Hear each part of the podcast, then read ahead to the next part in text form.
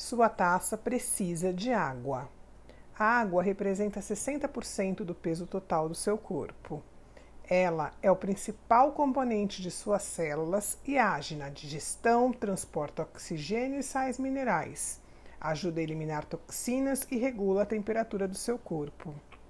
Isso não é um livro de medicina, mas a água atua diretamente no seu equilíbrio, saúde e bem-estar. Saber o quanto seu corpo necessita de água e atender a isso também é autoconhecimento e autocuidado. Muitas pessoas que se dizem ocupadas demais falam até com satisfação que não tem tempo nem para beber água. Alguma coisa está seriamente errada na vida delas. Beber água é um hábito que você pode adquirir. Experimente colocar um alarme para lembrá-la dessa importante tarefa. Água é vida e seu principal combustível, além do oxigênio. Sua sagrada existência depende dela. Hidratação também é amor.